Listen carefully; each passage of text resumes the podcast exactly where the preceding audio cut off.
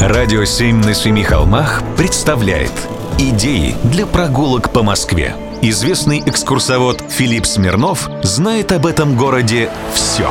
Прогулки со Смирновым. Здравствуйте. Пойдемте ко второму по размеру дому Москвы 18 века.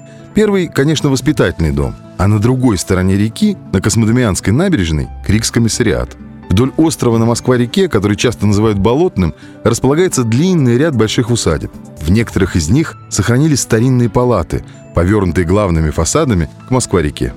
Большие двухэтажные палаты начала XVIII века находились и в середине участка, занятого теперь зданием Крикс-комиссариата.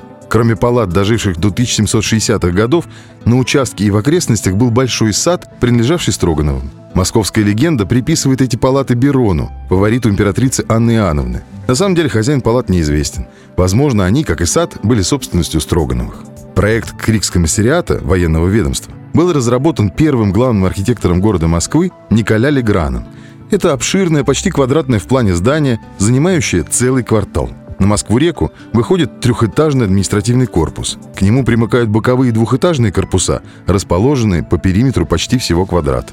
В этих корпусах были складские помещения. До 30-х годов 20 -го века со стороны Садовнической улицы в периметре корпусов Крикс-комиссариата был разрыв для въезда во внутренний двор. Отсюда был хорошо виден дворовый фасад административного корпуса.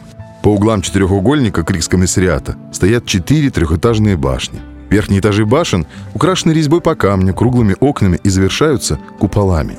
Резные панно с арматурой, изображением оружия, украшают и главный речной фасад административного корпуса – Крикс-комиссариат — это же военное ведомство. Он построен как крепость, замок с башнями. И одновременно как изящное общественное здание, выходящее главным фасадом на реку. Это здание считается одним из самых интересных и значительных домов Москвы конца 18 столетия. Со стороны реки стоят пушки. И когда-то они стреляли по Кремлю. Но это другая история. Прогулки со Смирновым. Читайте на сайте radio7.ru. Слушайте каждые пятницу, субботу и воскресенье в эфире «Радио 7» на Семи холмах.